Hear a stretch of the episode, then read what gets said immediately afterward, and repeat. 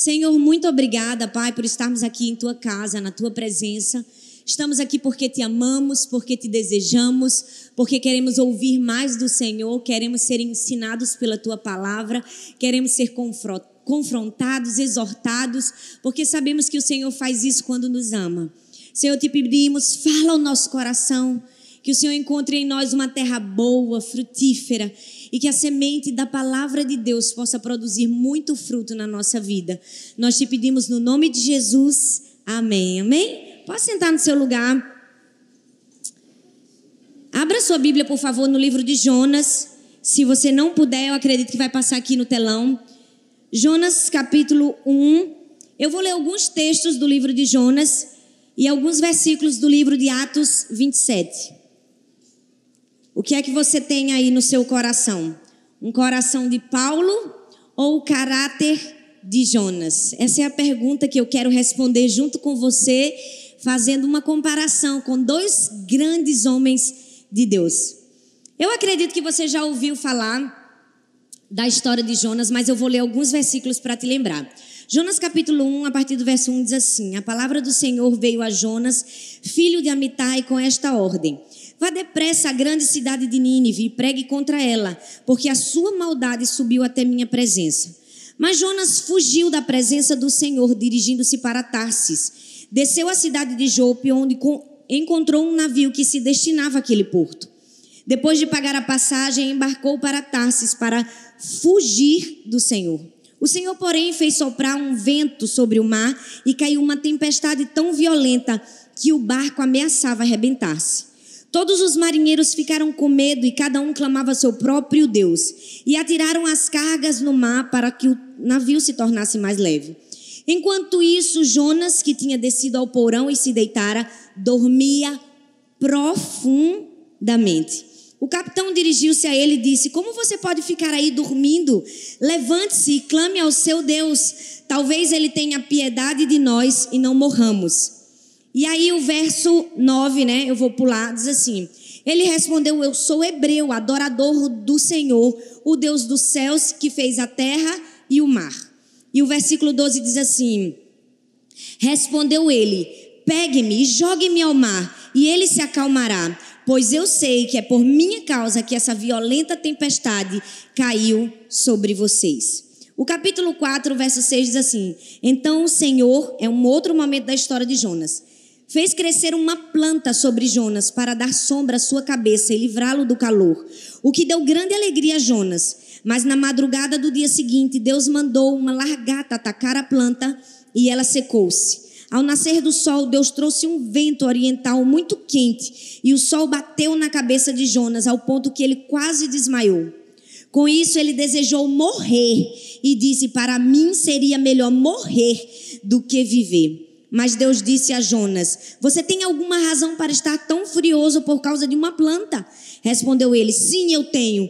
Eu estou furioso a ponto de morrer.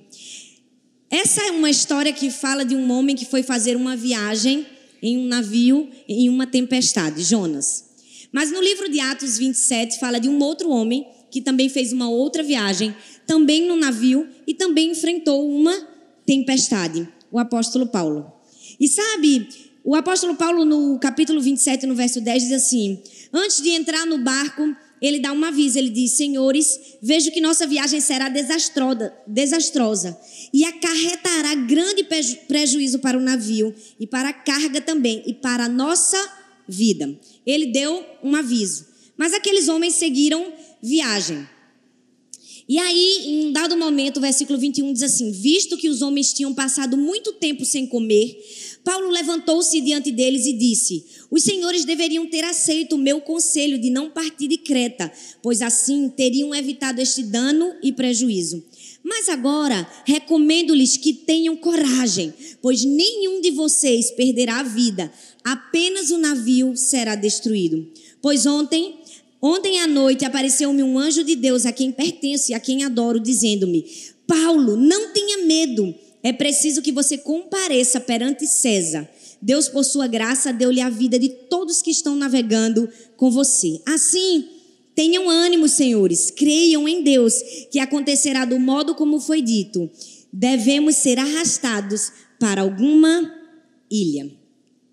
Hoje eu quero falar para você, nesses dois textos que nós lemos, Deus encarregou dois grandes homens de Deus para duas diferentes viagens.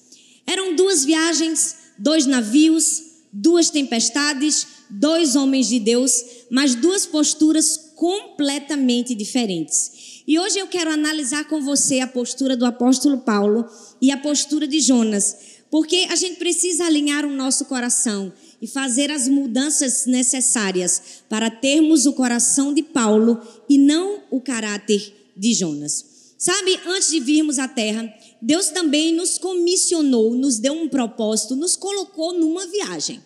Talvez não é num barco, mas com certeza ele nos deu uma mala.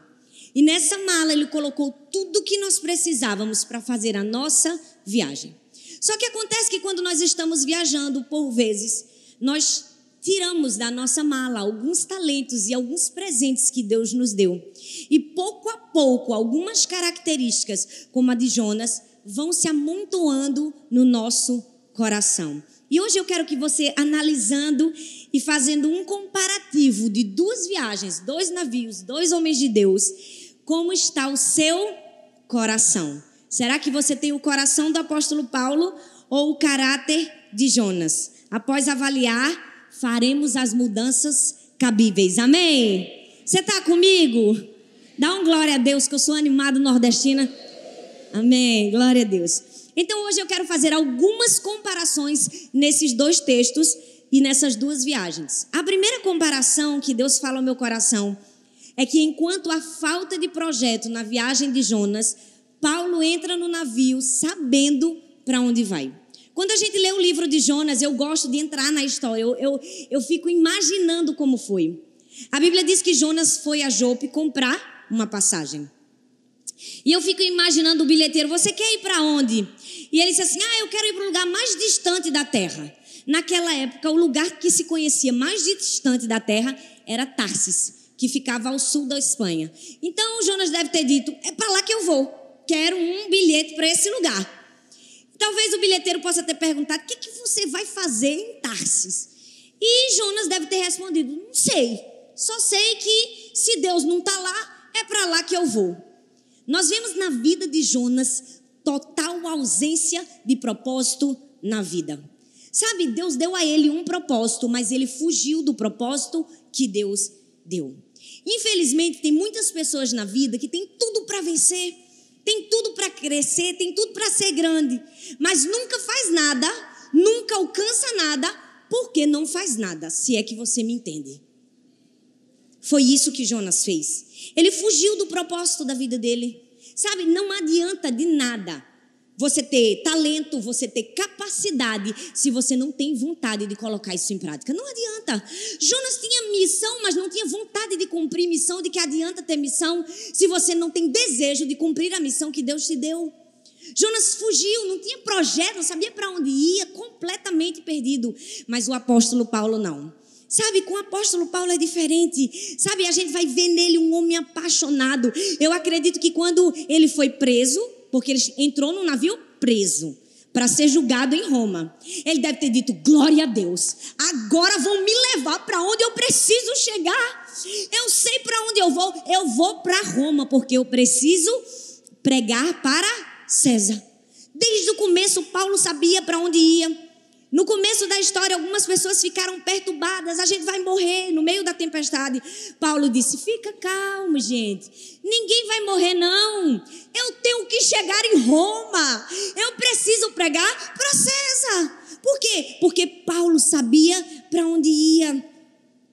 Sabe, infelizmente, me desculpa a expressão, tem gente que é crente Zeca Pagodinho. Deixa a vida levar, né? Vai deixando. Não sabe o que vai fazer, não sabe o que vai fazer hoje, não sabe o que vai fazer amanhã, daqui a uma semana, daqui a um ano, daqui a cinco anos. Não tem projeto de vida. Deixa eu te falar uma coisa: para você viver e cumprir o propósito de Deus para você, você precisa saber para onde você está indo. Você precisa ter um propósito na sua vida. E o primeiro propósito é para você, é para a sua vida espiritual. Aonde você quer chegar, o que você tem feito para isso. Quanto tempo você gasta buscando a Deus? Quanto tempo você gasta lendo a Bíblia? Para só depois de cuidar do seu projeto, cuidar de ter um projeto para ganhar outras vidas, como o apóstolo Paulo fez. Paulo tinha um projeto para a vida dele, mas ele não era medíocre a ponto de pensar somente em si. Ele tinha também um projeto para ganhar César. Ele tinha um projeto para outras pessoas. E se você não tem um projeto para você, raramente você vai ter para outras pessoas. Mas deixa eu te dizer uma coisa: você não pode viver uma vida vazia, porque Deus te colocou nesse mundo com um propósito, com uma missão.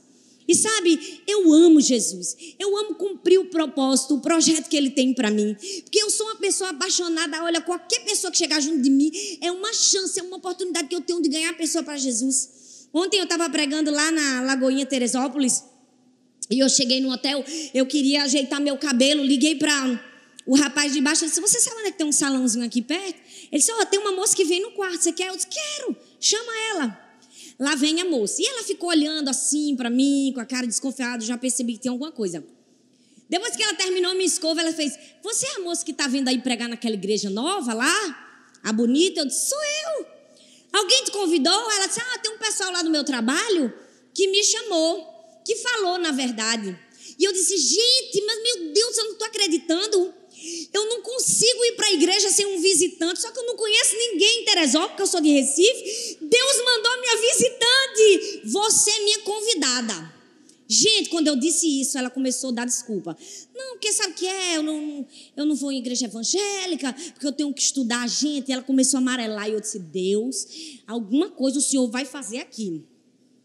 Eu disse: Não, mas você é minha convidada especial. Você é minha convidada de honra. Não, peraí. Peguei o celular. Gente, eu tô aqui com Luísa. Luísa é minha convidada. Eu vou levar hoje para a igreja. Não é, Luísa? Ela, é isso mesmo. Tamo junto. Eu vou. Pronto, acabou. Sabe por quê? Porque eu tenho um projeto de vida. Meu projeto é levar vidas para Jesus. Entendeu? Sabe, a gente é apaixonado. Caiu na rede de peixe. Acabou-se. É assim. Na nossa igreja é assim, nossa igreja é tão apaixonada que de tempos em tempos a gente tem uma semana especial para convidar as pessoas. Mas não convida por convidar. A gente tem foco, a gente tem projeto. Que às vezes você chega para um vizinho e diz assim: Vamos comigo na igreja? Ele vai dizer o que para você? Não, ele vai dizer não para você. Não é atrativo ir para a igreja. Mas, se você tem um projeto para ganhar seu vizinho, o que é que você faz? Uma semana você compra um bolo, faz um bolo de laranja, leva na casa dele. Na outra semana você faz o quê? Leva um pudim. Na terceira você dá um brownie a ele. Na quarta, se você chamar e ele faltar, meu filho, seu vizinho precisa de Jesus mesmo. Mesmo. Mas eu duvido que ele vai faltar. Só em gratidão pelos bolos que você deu. Então lá na igreja a gente é preparado. E tem uma época que a gente compra chocolate, convida as pessoas, dá doce. Outro dia a moça estava lá querendo comprar o chocolate no bairro da igreja pro aniversário da filha dela. Disse: Eu tô que nem uma louca, já fui em todos os supermercados, já fui em todas as bombonieiras, não tem chocolate nenhum aqui. Aí o rapaz, é o povo da igreja que de tempos em tempos esvazia o mercado. Sabe por quê? Porque enquanto há falta de projeto na viagem de Jonas, Paulo sabe para onde vai. Deixa eu te dizer uma coisa: na viagem da vida, Jonas perdeu o seu propósito, Paulo se fez propósito. E você? É Jonas ou Paulo? A segunda comparação é que Jonas usa sua liberdade para fugir. Paulo usa o fato de estar preso, de estar cativo, para fazer a vontade de Deus e ser livre. O que é que você tem feito com a sua liberdade? O que é que você tem feito com a liberdade que Deus te deu? Não pensa que fugir de Deus é só entrar num navio e ir para bem longe, não. Ou deixar de ir para a igreja. Todas as vezes que você fica na sua casa, na televisão, no celular, no WhatsApp, no Instagram, fazendo das suas prioridades os desejos do mundo, você também está fugindo de Deus. Todas as vezes que você diz sim para outras coisas e não para Deus, você está como Jonas, entrando no navio e dizendo: Me deixa longe de você, Senhor. Nós precisamos entender que Jonas usou sua liberdade para fugir, mas Paulo não, ele estava preso e não fugiu nem do seu propósito, nem de Deus e nem da sua missão. Gente, Paulo tinha sido preso injustamente. E talvez se muitos de nós estivéssemos na situação de Paulo, a gente só ia contender contra Deus. A gente ia dizer: Deus, eu estou aqui te servindo. Eu estou aqui fazendo a tua vontade. Eu estou aqui pregando o evangelho e de repente eu sou preso injustamente, acorrentado e metido dentro de um navio. E para completar a situação, vem uma tempestade. Mas, mas Paulo não, sabe? Ele era do tipo que disse assim: em qualquer situação e onde quer que eu esteja, eu vou levar o evangelho de Jesus. E sabe por quê? Porque ter motivos para desistir não significa que nós temos direitos. Você pode ter todos os motivos para desistir, isso não significa que você tem direito. Não significa, sabe, eu sou uma pessoa que tinha todos os motivos para desistir na minha vida. E durante muito tempo, muitos desses motivos me foram dados. Eu vi os médicos dizerem que minha filha era cega, que ela não ia andar, que ela tinha bexiga neurogênica. E eu tive que enterrar minha própria filha e eu tinha todos os motivos para desistir de Deus. Mas eu não desisti de Deus, porque Ele não desistiu de mim na cruz. Eu dei todos os motivos para Ele desistir, mas mesmo assim Ele insistiu. Deus trouxe você aqui para dizer: não desista. Usa a sua liberdade, usa aquilo que Deus colocou na sua mão para servir a Jesus. Talvez por muito pouco você tenha deixado de fazer o que você precisa fazer. E Deus está dizendo para você: quem é você? Você é Jonas ou Paulo? Qual o fim que você quer para sua vida? Nós precisamos entender isso. Sabe, Paulo, ele não olhou para a adversidade como uma injustiça, não. Ele olhou para aquela tempestade como uma oportunidade. Ele disse: mesmo que eu estiver preso, há uma chance de eu chegar em alguém que talvez eu não chegaria de outra maneira. A gente precisa entender isso. A gente precisa olhar para as adversidades na nossa vida e dizer: é uma oportunidade de Deus fazer alguma coisa muito grande. A Bíblia fala em João 9 a história de um homem que nasceu cego. E eu amo essa história porque as pessoas chegaram para Jesus e perguntaram: por que foi que ele nasceu cego? Foi culpa dele ou foi culpa dos pais dele? E sabe, eu amo a maneira como Jesus respondeu, porque ele chega para quebrar paradigmas e Jesus disse assim: não tem culpa de ninguém. Porque sempre que acontece uma coisa ruim na nossa vida, a gente quer sempre alguém para culpar ou um motivo de desculpa, não é? Isso acontece. E Jesus disse: não, não ninguém tem culpa aqui. O fato dele ter nascido cego foi para que a bondade de Deus pudesse ser demonstrada na vida dele.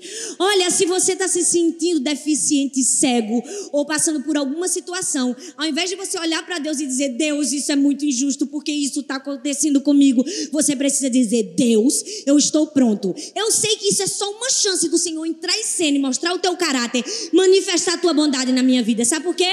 Porque eu estou no emprego do favor de Deus. Quando a gente está numa situação difícil, a gente está no emprego do favor de Deus. É a nossa visão que precisa mudar.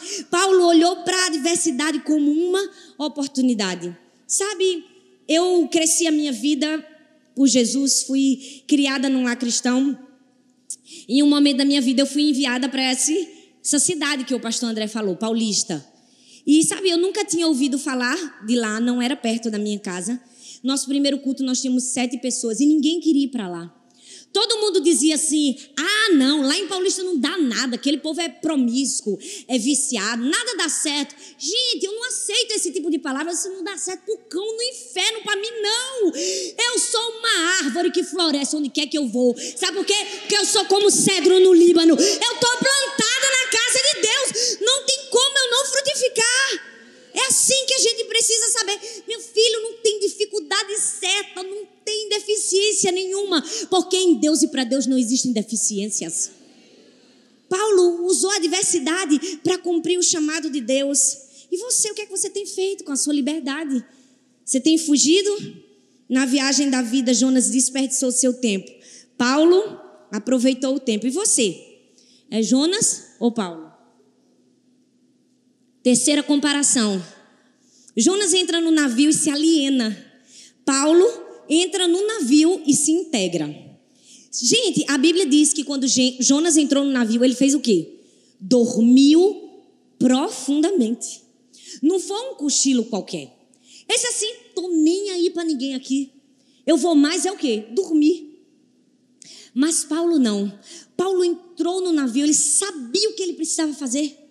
Ele fez amizade com todo mundo, gente. A Bíblia diz que ele se enturmou de uma maneira tão grande que ele sabia dizer precisamente quantas pessoas tinham no navio.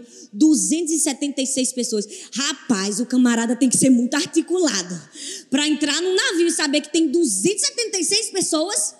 Sabe por quê? Porque Paulo entrou no navio e se integrou. Ele ficou amigo do centurião. Ele ficou tão amigo do piloto que ele já estava entendendo das forças políticas que agiam no navio.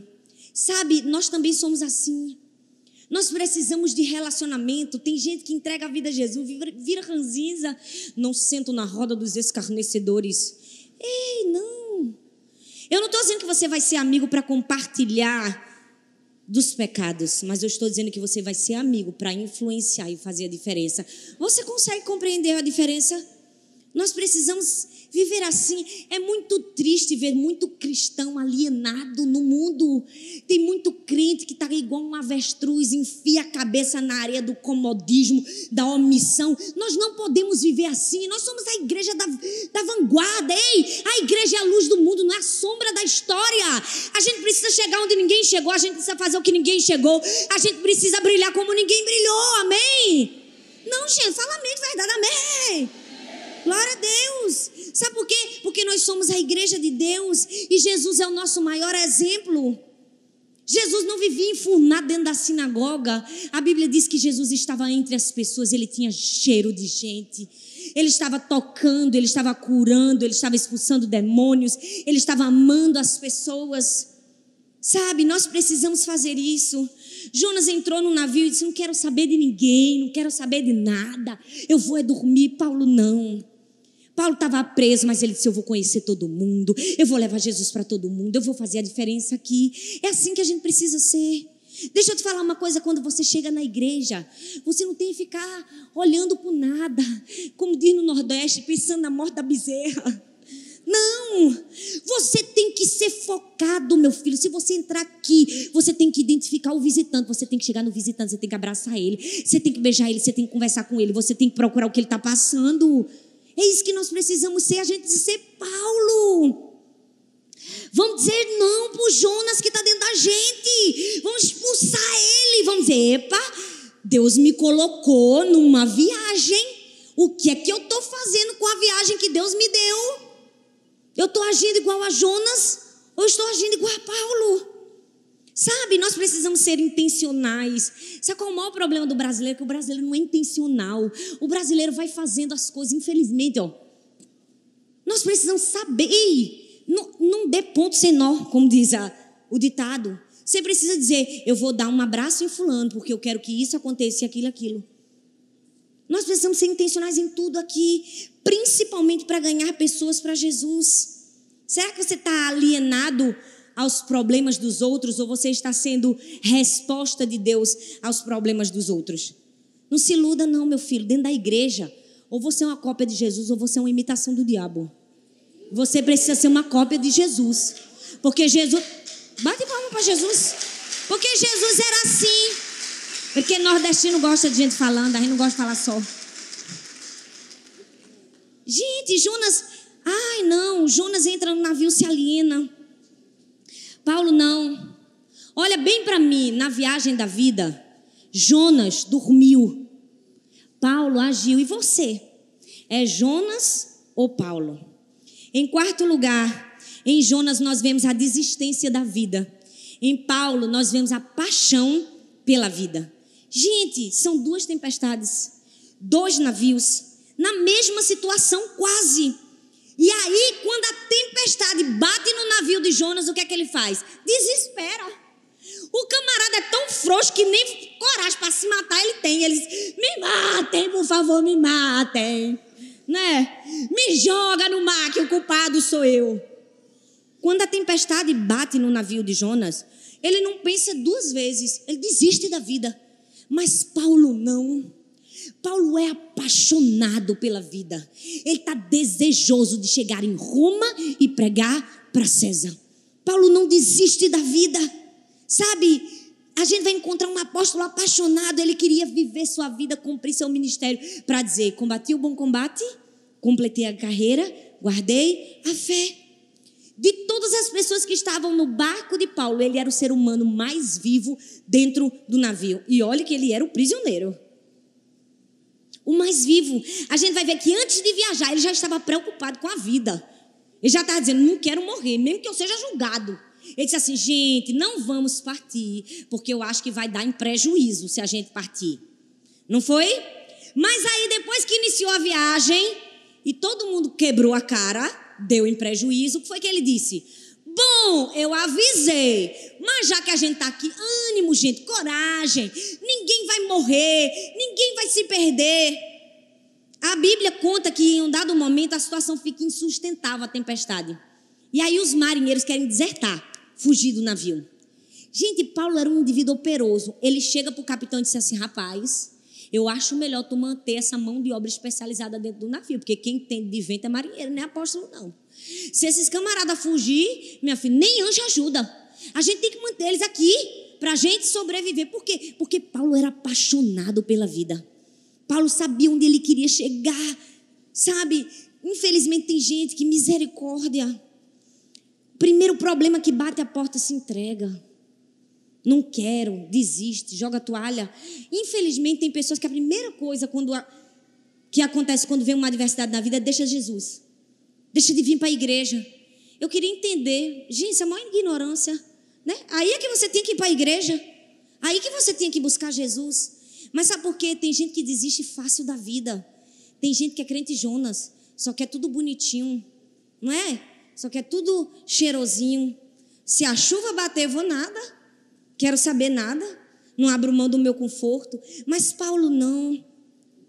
Paulo estava ali, ele estava dizendo: gente, vamos, a gente vai sobreviver. Quando todo mundo bateu uma depressão dentro do navio, ninguém queria comer, né? Porque tem tanto crente que vive assim uma depressão eterna, não é?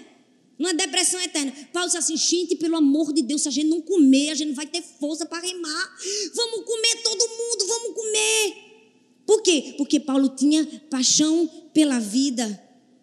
Paulo estava apaixonado pela vida, ele queria viver e manter as outras pessoas vivas. Ele poderia ter dito assim: bem feito, como muitos diriam. Eu avisei, agora vai morrer todo mundo. Não é? O pessimista faz isso, ele senta e se lastima. Mas o otimista se levanta e age. E Paulo não disse isso, ele disse ânimo, coragem. Tem gente que é tão pessimista, tão pessimista, misericórdia, não tem paixão pela vida. Se for curado, morre, porque vive para a doença, né? Vive para o problema. Eu desperdi minha perna de apoio. Não sei o que faço mais da vida. Não, gente, na vida a gente tem que ter paixão por viver. A gente vai enfrentar lutas? Vai. Problemas? Vai. Contratempos? Vai. Vai chegar uma tempestade no nosso navio? Vai. Mas maior é aquele que está em nós.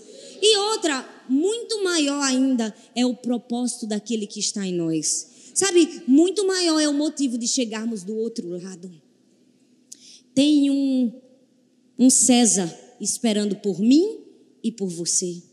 Na minha vida tinha muitos Césares esperando por mim. Minha igreja tem mais de cinco pessoas, de enfermeiras, de gente que se converteu quando minha filha estava no hospital. Porque não importa a dificuldade que a gente passa na nossa vida, tem algum César que Deus está dizendo: pega a tua mala e vai até ele. E algumas pessoas estão jogando a mala no chão e fazendo igual a Jonas, dormindo. Mas nós não podemos dormir. Sabe, no navio de Jonas ele só consegue levar mais desespero. Você percebe que quando as pessoas acordam Jonas, aí que eles ficam mais desesperados ainda quando Jonas diz que a culpa é dele. Mas no navio de Paulo, ele leva o quê? Esperança.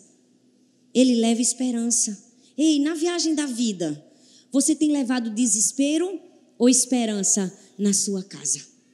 Em quinto lugar, a quinta comparação é que Jonas perde o respeito de todas as pessoas, enquanto Paulo ganha a admiração e o respeito de todos.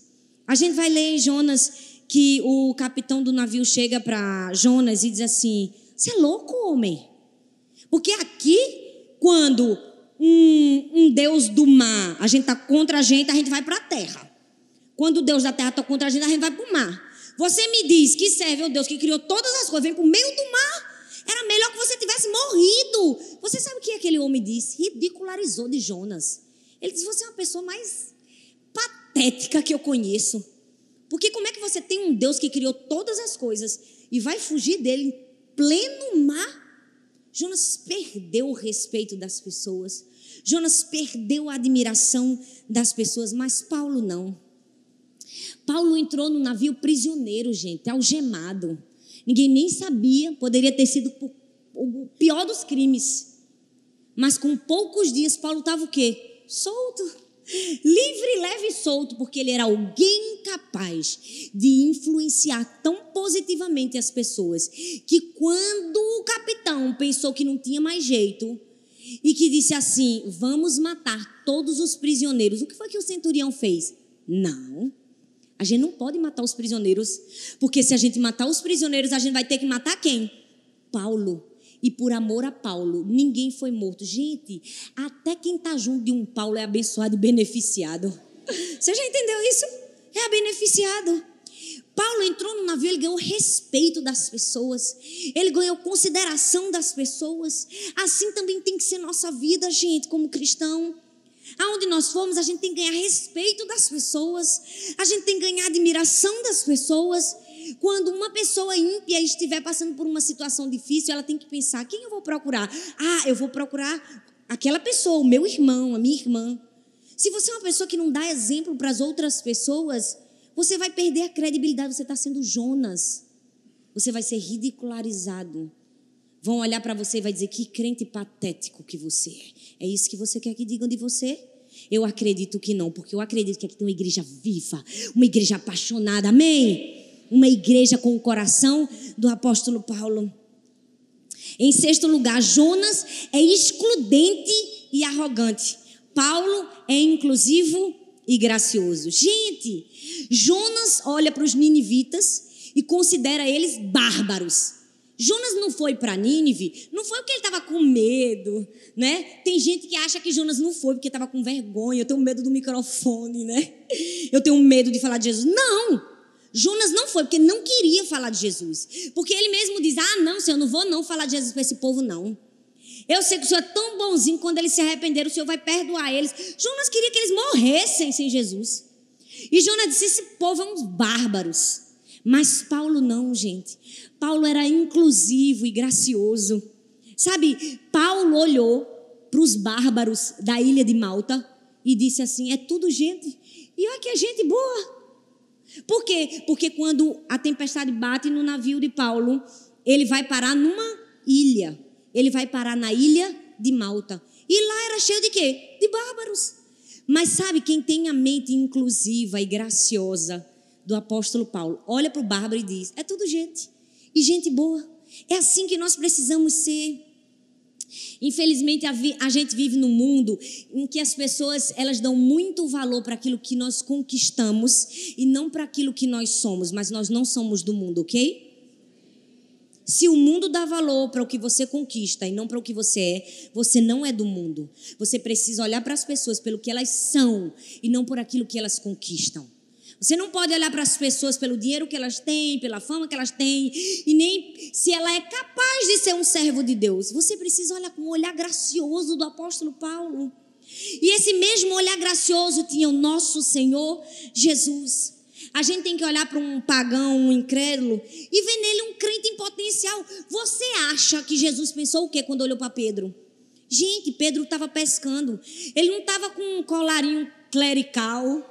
Ele não estava com uma mitra sacerdotal, nem muito menos com terno e gravata. Quem era Pedro?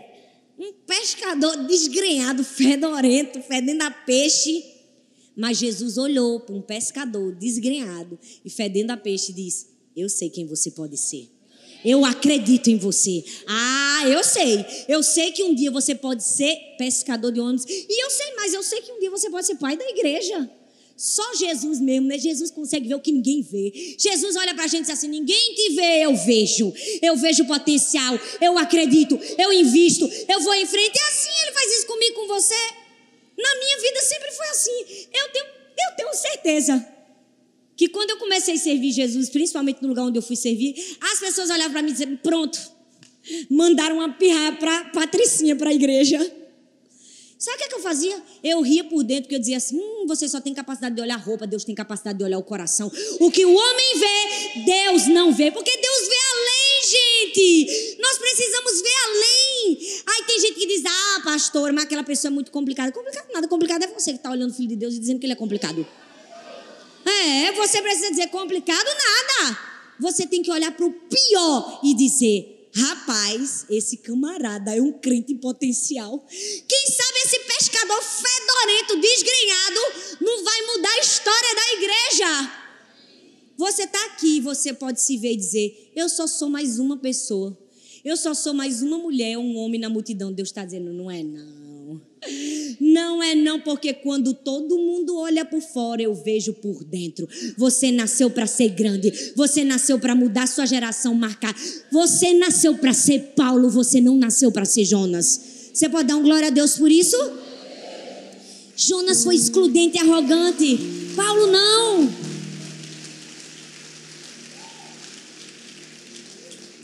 Paulo é inclusivo, gracioso. Sabe, Jesus olhou para Mateus, ele não viu um fiscal de renda, ele não viu um cobrador de impostos, ele viu um escritor. Ele disse, ele disse assim, Mateus, a partir de agora, você vai deixar de contar dinheiro para começar a contar a melhor das histórias do mundo. Senta aí que tu vai escrever a Bíblia. Jesus é assim. Ele faz loucuras, não é? Ele confunde a cabeça. E Ele escolheu nos escolher. Vê que privilégio. Ele escolheu nos amar. Quando todas as pessoas têm a mente excludente e arrogante do apóstolo Paulo, Jesus não. Infelizmente tem muito crente que tem a cabeça de Jonas. Não é? Aquele povo que acha que só alguns vão ser salvos. e engraçado que essas pessoas elas se acham mais pronto, mais salgada. É igual chuchu, não tem gosto de nada. Não salga ninguém. Desculpa, eu tô até com medo de falar essas coisas. Será que eu volto, gente? Mas é a verdade. Nós precisamos ter o olhar gracioso e amoroso de Jesus. Nós precisamos acreditar nas pessoas. Sabe, na minha igreja tem um homem muito especial que ninguém acreditava nele. Ele vivia carregado num carro de mão de tanto que ele bebia. De tanto que ele bebia. Mas uma pessoa na minha igreja resolveu acreditar nele. Começou a dizer que Deus tinha algo muito grande para fazer na vida dele. E hoje, esse homem é um dos maiores ganhadores de almas que eu conheço. Que sabe, nós precisamos ter o olhar de Jesus. Tem gente que diz: Eu não consigo mais amar Fulano. Me desculpa, na verdade você nunca amou. Porque se você não tem capacidade de amar alguém como Jesus amou, é porque nós nunca amamos. E a Bíblia diz que Jesus derramou do seu amor através do Espírito Santo em nós. E é com esse amor que nós precisamos amar as pessoas. Talvez você pode pensar, ai, pastor, essa palavra é dura. Não, é uma palavra de amor e de misericórdia. Porque eu creio que Deus quer gerar em nós o coração do apóstolo Paulo, de alguém que se importa, de alguém que é apaixonado, de que alguém que está disposto a cumprir o propósito de Deus para a sua vida. Em sétimo lugar, Jonas é pirracento, mimado, imaturo. Paulo é maduro. Jonas quase se envenena de ódio com a morte de uma planta. A Bíblia diz que Deus faz uma planta crescer para dar sombra a ele. No outro dia a planta morre. Paulo, Jonas quer morrer junto. Porque uma planta morreu, gente. Me perdoa, mas Jonas era o, o profeta mais ecologicamente desgraçado do planeta. Não é? Só querer morrer porque uma planta morreu. A planta morreu, Jonas quer morrer. Paulo chega na ilha de Malta. Uma cobra pica ele. O que é que ele faz? Sai para lá. Ei, falaram mal de você, olha para ele, sai para lá. Estou focado em seguir Jesus. Se alguém caluniou você, fala, sai para lá, você é maduro, você é Paulo, não vai morrer porque uma planta morreu. Segue Jesus, cumpre teu chamado, foca. Se as pessoas não acreditam, Jesus acredita, é suficiente. Você está entendendo? Fala, eu nasci para mudar minha geração. Não fica morrendo por causa de uma planta. Se a cobra te picar, sai pra lá. Eu tenho mais o que fazer. Jonas é maduro. Mas tem crente que é igual a, a Jonas, né? Não me toca, não quer falar. Não quer ouvir, também não falo. Sim, onde é que tem isso na Bíblia? Me fala. Nós precisamos, sabe, ter a maturidade do apóstolo Paulo. E por fim, em último lugar, Jonas ora pela destruição da cidade. Paulo passa três meses orando e abençoando os habitantes da ilha. Você sabia que Jonas pediu para que Nínive fosse destruído? Ele queria que isso acontecesse. Mas Paulo não. Ele passou três meses encalhado numa ilha. E a Bíblia diz que a primeira coisa que ele fez foi fazer o quê? Orar pelos enfermos, abençoar as pessoas que estavam doentes, levar o evangelho de Jesus. Ai, gente, na viagem da vida a gente tem abençoado mais ou amaldiçoado mais. O que, que a gente tem feito com as pessoas ao nosso redor? Como a gente tem aberto a nossa boca? O que a gente tem feito? A gente tem abraçado mais, amado mais? Ou a gente tem julgado mais? A gente tem acolhido o pecador? Ou a gente tem metido o dedo em rosto e ter dito: Eu nunca fiz isso? Nós precisamos ser como Paulo, quando todo mundo está orando para destruir, quando as pessoas ficam se alegrando com a queda dos outros e achando: Hum, eu sou tão bom, eu sou tão crente, eu sou tão espiritual. Nós precisamos nos humilhar e dizer: Eu não sou é nada. Eu só sou uma luvinha que Deus coloca a mão e usa. Sabe, por que será que dois homens de Deus que criam no mesmo Deus tiveram escolhas e destinos tão diferentes? Porque Jonas escolheu o caminho da desobediência, mas Paulo escolheu o caminho do propósito. Paulo disse: Eu tenho uma viagem para cumprir, eu tenho um projeto para correr atrás e eu não vou me distrair. E da mesma forma, nós também temos uma missão aqui na terra, sabe? A gente tem uma viagem para fazer. Deus colocou a gente dentro de um navio. Tem muito César precisando da gente. Talvez o César que esteja precisando da gente seja a nossa própria família, seja nosso próprio marido, seja nossa esposa, sejam nossos filhos. Talvez a gente está com a mente excludente e arrogante do apóstolo Paulo, só apontando os defeitos. Mas Deus nos trouxe aqui para dizer: cadê o amor inclusivo e gracioso de Paulo que tem no seu coração? O que, que a gente tem feito na viagem da vida? O que que a gente tem feito? Sabe, você pode chegar aqui, ouvir toda essa história, todas essas comparações, e você pode escolher ir embora e continuar. Mas você pode escolher fazer um compromisso de dizer: Deus, eu quero deixar todo o resquício de Jonas que ainda tem no meu coração. E eu vou lutar todos os dias da minha vida para ter o coração do apóstolo Paulo. Sabe por quê, gente? Porque obediência é fazer aquilo que a gente não tem vontade. Caso contrário, a gente só estava fazendo o que a gente queria.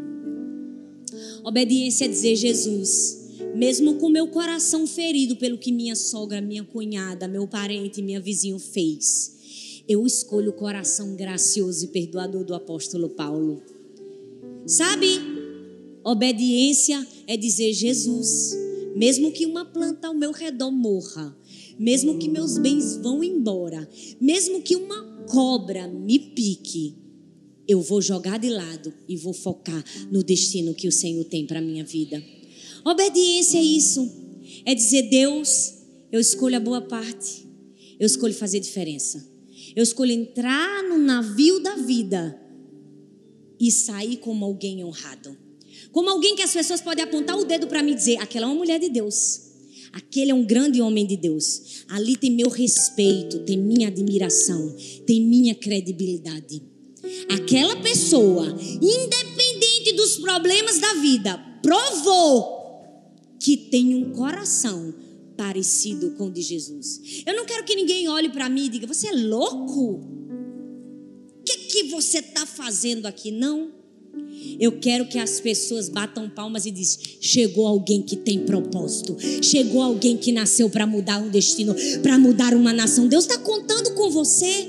Deus está chamando o Paulo que está escondido aí no seu coração e está dizendo o que você está fazendo com o propósito que eu te dei. O que você está fazendo com os talentos que eu coloquei na sua bagagem? O que é que você está fazendo com eles?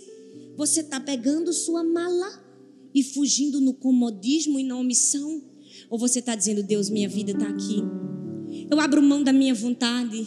Deus, eu abro mão do tempo que eu estou gastando com as outras coisas e com as outras pessoas. E eu vou gastar tempo contigo. Eu vou te amar mais do que todas as coisas. Eu vou te servir. Eu vou abrir mão de tudo que eu tenho de mais precioso e cumprir o chamado que o Senhor tem para mim. Você pode ficar em pé no seu lugar, por favor? Eu queria que você fechasse seus olhos. E eu quero perguntar para você: qual sua escolha hoje? Você escolhe obedecer?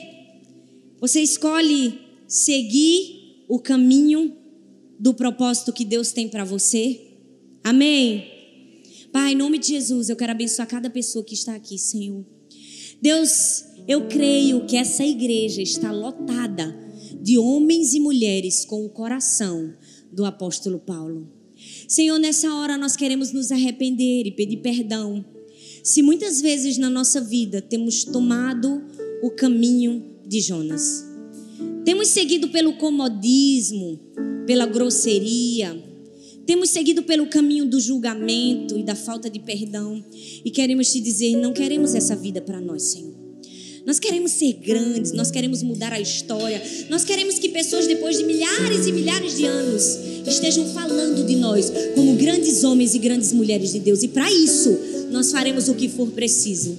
Nós não vamos dizer não ao teu chamado, nós queremos entrar no navio, passar pela tempestade e cumprir aquilo que o Senhor tem para nós. Nós não abrimos mão do nosso destino. E nós te dizemos nessa noite, Senhor, nós escolhemos ser Paulo e não Jonas. Amém.